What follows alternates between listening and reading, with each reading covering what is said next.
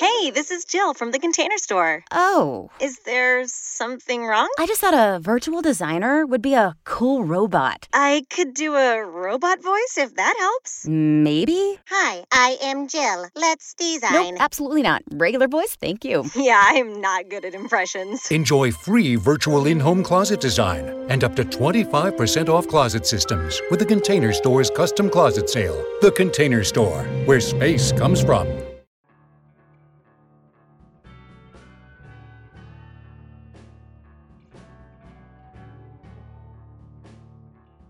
Muy buenas a todos y todas, mi nombre es Claudio Agüero San Juan y este es el curso Derecho Constitucional 2 de la Universidad Alberto Hurtado. Este podcast está pensado para los estudiantes que cursan esta asignatura, pero creo que puede ser aprovechado por todos quienes se interesan en la lectura comprensiva de los textos que analizo.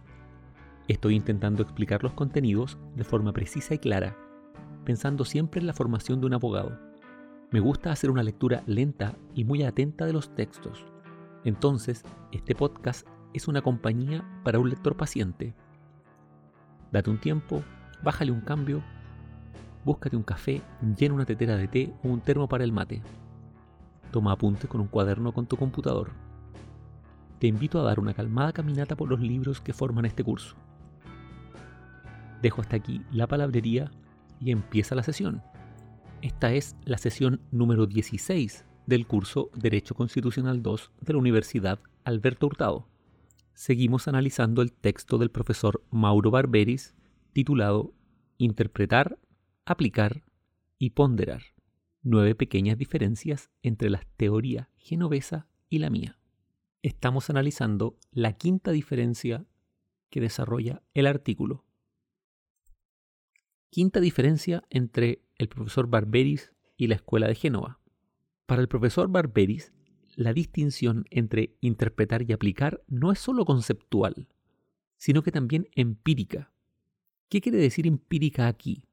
Que el modo en cómo se ejecutan en la práctica resulta diferente. A juicio de Barberis, usando la terminología de la filosofía del derecho hermenéutica, antes de la interpretación en abstracto, el juez no opera como una tábula rasa, como un papel en blanco, en donde surge una idea interpretativa así de la nada, sino que el juez opera con una precomprensión del caso concreto, con una calificación o una preaplicación se podría decir, es decir, con una idea más o menos intuitiva de para dónde va la cosa. Después de la interpretación en abstracto, después de ir al diccionario, después de usar los recursos lingüísticos que tiene disponible, hay todavía aplicación en concreto. Pero el juez puede reaccionar sobre las consecuencias que tiene el ejercicio de la interpretación en abstracto y volver a intentarlo una y otra vez hasta que él crea que se produce el ajuste. Entonces, lo que le molesta a Barberis en el fondo es que la escuela genovesa deja de lado los casos para concentrarse en los ejercicios que el juez hace cuando interpreta conforme a la dogmática, es decir, cuando el juez intenta sistematizar las disposiciones del derecho para hacerlas coherentes con una teoría, con una doctrina o con una posición que los juristas han defendido sobre una institución en particular. A juicio de Barberis, esto no caracteriza típicamente el proceso interpretativo de los jueces, porque los jueces están más orientados por los casos y por dar soluciones a los conflictos que se les presentan que por contribuir o usar conceptos sistemáticos de alguna dogmática específica. Vamos entonces a la sexta diferencia entre la posición del profesor Barberis y la posición de la Escuela de Génova. A juicio del profesor Barberis, su teoría intermedia entre la posición de Hart y el escepticismo de Guastini. Él señala que su teoría sigue siendo escéptica en materia de interpretación, es decir, admite que hay siempre al menos dos interpretaciones posibles para una misma disposición, y nunca hay una única interpretación atribuible a esa disposición. A juicio de Barberis, en relación a la aplicación del derecho, hay casos claros de aplicación. Entonces, en relación a estos casos claros, aunque la interpretación en abstracto siempre podría ser discutible, en el caso concreto no puede ser discutida. Veamos un ejemplo sencillo con la misma disposición. Prohibido ingresar al restaurante con mascotas. Asumamos que un cliente, en un caso concreto, quiere ingresar con un perro. Aunque en abstracto, mascota sigue teniendo tres significados, ya hemos dicho animal de compañía, talismán o sombrero, frente al caso concreto del cliente que quiere ingresar con un perro, es claro que el significado de la disposición que es útil en este caso es el de animal de compañía. Por eso, a juicio de Barberis, en los casos de interpretación en abstracto, la interpretación dogmática del civil law, es decir, en la generación de teorías, siempre es posible pensar que hay múltiples interpretaciones posibles. En esta tarea, Guastini tiene la razón y Hart se equivoca. Sin embargo, nos dice Barberis si solo se considera la interpretación en concreto, la interpretación judicial del civil law, entonces la teoría mixta, la teoría que él defiende, es la que mejor caracteriza el trabajo judicial. Hay casos claros de aplicación en la medida en que la disposición frente a un caso concreto tiene un único sentido común. Yo diría un único sentido útil.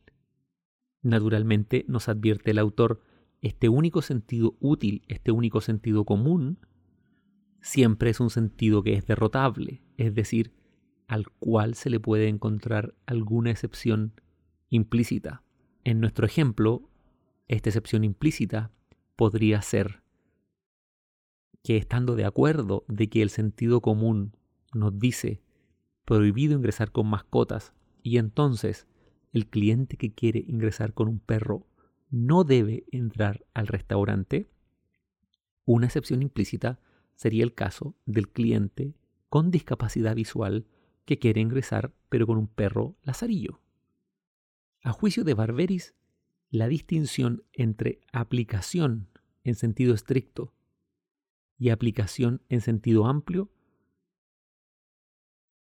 se justifica en tres diferencias. La aplicación en sentido estricto, que dice relación con las reglas, extrae una regla concreta a partir de una regla abstracta. Entonces, la aplicación en sentido estricto es deductiva. Dada una regla, permite deducir una y solo una conclusión que también es una regla, mientras que la aplicación en sentido amplio es argumentativa. Dado un principio, permite argumentarse especificarse muchas conclusiones, es decir, del principio se derivan varias reglas que pueden ser diferentes.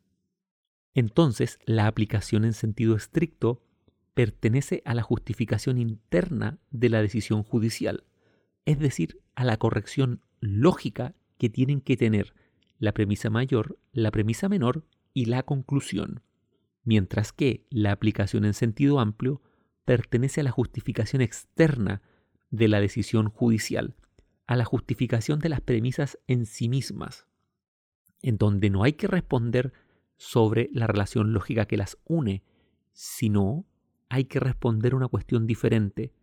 ¿Por qué hemos elegido esas premisas para ese caso y no otras premisas? Típicamente esta respuesta solo se obtiene recurriendo a valores jurídicos o a criterios políticos, económicos o ideológicos. En este punto del texto, el autor hace una referencia a la ponderación como una técnica de resolución de conflictos entre principios. Naturalmente, la ponderación está asociada a lo que se ha llamado el movimiento neoconstitucionalista en la teoría del derecho. Entonces aquí Barberis pone un énfasis en la diferencia en el modo en que él entiende la ponderación y el modo en que los genoveses entienden la ponderación. Lo que cuestiona Barberis en este punto son básicamente dos ideas. Primero, la conexión entre ponderación y aplicación en sentido amplio. Y en segundo lugar, la idea genovesa de que un principio no puede ser aplicado sin ser antes especificado. Es decir, para los genoveses, los principios no pueden ser la premisa mayor del silogismo judicial. El silogismo judicial, para los genoveses, solo puede estar formado por una premisa mayor que sea una regla. Entonces, cuando tienen un principio, antes de entrar a la aplicación, se necesita pasar por la especificación o concretización del principio, que no es otra cosa que extraer desde el principio una regla que permita trabajar y construir el silogismo jurídico. Séptima diferencia entre el profesor Barberis y los genoveses. Los genoveses, a juicio de Barberis y típicamente el profesor Ricardo Guastini, sostienen que la ponderación es una herramienta que le sirve a los jueces para sacar los principios constitucionales que les parecen indeseables de la resolución del caso que tienen enfrente. A juicio de Barberis, este modo de entender la ponderación es erróneo, porque si los jueces quisieran simplemente deshacerse de los principios que les molestan, sería más fácil para ellos no ponderar, sino simplemente deducir la solución del caso a partir de un único principio, especificando ese principio o usando otras técnicas de interpretación del principio como el textualismo o el originalismo. Para Guastini, en cambio, la ponderación es la construcción de una jerarquía axiológica móvil entre los principios, con el fin de obtener una regla para resolver el caso constitucional en cuestión. La jerarquía establece una preferencia entre los dos principios en juego. La jerarquía es axiológica porque lo que se jerarquiza es el valor que subyace al principio. Y la jerarquía es móvil porque el juez constitucional puede elegir un principio en un caso y elegir en otro caso el otro principio. Entonces, la elección nunca está totalmente predeterminada. La tarea de ponderar es entonces una tarea básicamente irracional. No está gobernada por normas, sino que por la voluntad del juez. En segundo lugar, es una tarea particularista, ad hoc o singular, válida solo para el caso concreto que se juzga en ese momento, y además no comprometida. Es decir, el juez siempre prefiere un principio por sobre otro y nunca construye una regla a partir de los dos principios, con fragmentos de cada uno, por ejemplo. A juicio de Barberis, esta concepción de la ponderación es errónea por tres razones. Aunque es verdad que la ponderación no puede reducirse a un procedimiento racional, como por ejemplo plantea Robert Alexi, es muy claro para Barberis que la ponderación es un procedimiento de explicitación de las razones que fundan la decisión que es superior al simple hecho de ocultar el conflicto o a construir una máscara, una máscara en donde se deduce aparentemente la solución del caso desde un único principio. La segunda razón que plantea Barberis es que hay casos constitucionales en donde, a raíz de la ponderación, lo que surge es una definición de la jerarquía entre los principios y no una definición ad hoc o particular, porque los criterios usados por los jueces para resolver ese caso sirven o constituyen precedente en relación a los casos posteriores análogos. La tercera razón es la falta de compromiso del juez con los principios. Aquí Barberi señala que perfectamente el juez puede no construir una jerarquía sino más bien buscar una solución de compromiso, extraer una parte de un principio y una parte del otro principio y construir a partir de los dos principios una regla que resuelva el caso. Veamos ahora la octava diferencia entre la posición del profesor Barberis y la teoría genovesa. La teoría genovesa es siempre avalorativa, es decir, neutral en términos de los valores que están en juego porque el propósito de los genoveses es describir el derecho tal como funciona, sin hacer juicios de valor ni realizar críticas, ni tampoco realizar propuestas de mejora. La posición genovesa, a juicio de Barberis, combina una cacería de las ideologías que motivan a los intérpretes y el emotivismo ético, es decir, la posición metaética que defiende la idea de que los juicios valorativos expresan emociones por parte de quien los enuncia. De esta manera, quien afirma, por ejemplo, que la democracia es el mejor sistema de gobierno, al emitir este juicio valorativo, no está describiendo un hecho del mundo, ni tampoco dando una orden de que se debe preferir la democracia como sistema político, sino que está expresando una emoción o una actitud, la satisfacción o la complacencia que al hablante le genera la democracia como sistema de gobierno. Barberis no adhiere a este emotivismo metaético, sino que defiende una posición pluralista sobre los valores, que implica entonces que los valores no representan ni actitudes ni emociones, lo que genera como consecuencia que se pueda debatir racionalmente sobre ellos. A juicio de Barberis, los principios jurídicos entonces son formulaciones en donde se expresan valores éticos, valores que naturalmente siempre van a estar en conflicto en las sociedades complejas, porque todos los valores democráticos deben representar la gran diversidad social que hay en las comunidades en las que actualmente vivimos.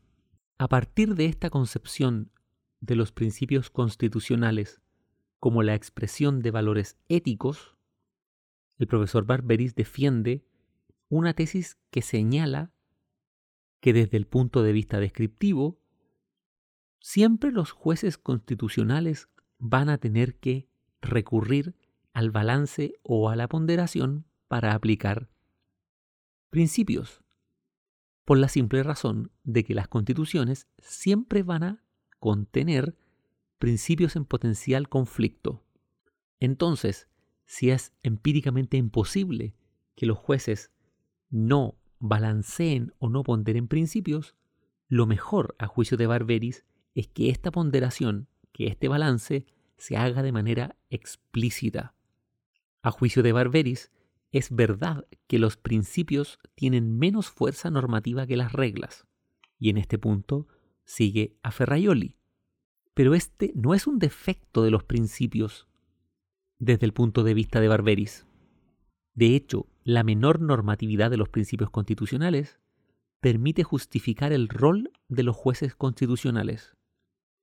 El Tribunal Constitucional, el juez constitucional, lo que hace es compensar la menor normatividad de los principios, anulando o invalidando las reglas que son contrarias a estos principios o construyendo nuevas reglas en virtud del uso compuesto de dos o más principios jurídicos. Ahora bien, frente a la discusión sobre la tensión entre justicia constitucional y democracia, hago un pequeño paréntesis para recordarte de esta discusión. Como seguramente sabes, todos los derechos constitucionales configuran contenidos en donde el legislador no puede ingresar. Es decir, el legislador pierde poder mientras más amplio sea el catálogo de derechos constitucionales garantizados por la Constitución. Cuando el legislador pierde poder, entonces la democracia pierde poder. Porque yo elijo a mis representantes, a los diputados y a los senadores, en el caso de Chile, con el propósito de que construyan nuevas normas jurídicas, según, por ejemplo, las promesas de campaña que hayan realizado pero los legisladores no pueden operar en el espacio que está reservado por el catálogo de derechos fundamentales. Quien opera allí es el Tribunal Constitucional. Y el Tribunal Constitucional no es un tribunal cuyos miembros sean democráticamente elegidos. Esto genera entonces una tensión. Mientras más constitución exista, más poder tiene el Tribunal Constitucional para decidir cuestiones de derechos fundamentales y menos poder tiene el legislador, y entonces menos poder tiene la democracia. En esta tensión hay autores que defienden constituciones grandes con legisladores pequeños y otros autores que defienden constituciones pequeñas con legisladores grandes. Obviamente, dónde está el punto intermedio, dónde está el balance, es una cuestión de política, de política constitucional y de política legislativa. Entonces, en el debate entre democracia y justicia constitucional, el profesor Barberis plantea primero la posibilidad de que aunque los valores son diferentes, puede existir un compromiso, un pacto, un punto de acuerdo. Este compromiso, o un ejemplo de este compromiso, es la democracia constitucional. Es decir, la forma de gobierno en que ningún órgano del Estado es soberano, sino todos aplican la Constitución en conflicto o en diálogo con los otros poderes u órganos del Estado. Entonces, si para aplicar la Constitución siempre se necesita especificar principios y muchas veces ponderarlos, entonces la ponderación en sí misma no es antidemocrática. El ejemplo que pone el profesor Barberis es la ponderación de principios constitucionales hecha por el Parlamento o por el Congreso cuando en su rol de legislador, produce normas jurídicas que especifican o dan contenido a derechos constitucionales. En Chile podemos pensar esto, por ejemplo, con los derechos a la educación y a la salud, en donde el legislador ha generado profusa normativa para regular el acceso a los derechos, la calidad de los servicios, el modo en que se suministran los servicios educacionales y sanitarios, y otras múltiples otras cuestiones asociadas a la efectividad de estos dos derechos. Por eso, a juicio del profesor Barberis, la normatividad débil de los principios constitucionales es una virtud. Que los principios sean normas generales y en conflicto permite al legislador un espacio de juego discrecional para concretizarlos y para generar normas de rango legal que les den contenido. Y entonces ahí el compromiso, ahí el punto de equilibrio en el poder legislativo está entre la mayoría y la minoría política. Esas mayorías en juego son las que ponderan al final del día, según el profesor Barberis, el modo en que se van a resolver en sede legislativa los conflictos de principios constitucionales. Con estas ideas, cerramos la revisión del artículo titulado Interpretar, aplicar y ponderar nueve pequeñas diferencias entre la teoría genovesa y la mía del profesor Mauro Barberis. Aquí se cierra la sesión de hoy. Espero haber sido claro, haberte ayudado un poco a entender esta lectura y hacerte más llevadero este curso. No olvides que para conseguir un aprendizaje profundo, tienes que mantener tu mente abierta y estar siempre desconfiando de la primera impresión que te deja lo que lees. Antes de cerrar, te recuerdo que este podcast lo puedes encontrar en www.spreaker.com bajo el perfil Pura Teoría. Ahí puedes seguir la publicación de las nuevas sesiones. Además, puedes buscarme en redes sociales como Pura Teoría. Quienes son alumnos del curso, no se olviden que hay material de estudio en la plataforma que estamos usando, que es Canvas. Además, nos reunimos a través de Zoom una vez por semana para resolver dudas y consultas. Para terminar, te dejo un abrazo, te deseo lo mejor y espero que nos encontremos la próxima sesión. Chau, chau, chau, chau, chau, chau, chau, chau. Total Wine and More announces points with a purpose. Now through September 13th, collect five times points on wines and spirits. Points earned equals a matching donation to local charities, up to $2 million in total. Shop with us today or visit TotalWine.com. Terms and conditions apply. Total Wine and More announces points with a purpose. Now through September 13th, collect five times points on wines and spirits. Points earned equals a matching donation to local charities, up to $2 million in total. Shop with us today or visit TotalWine.com. Terms and conditions apply.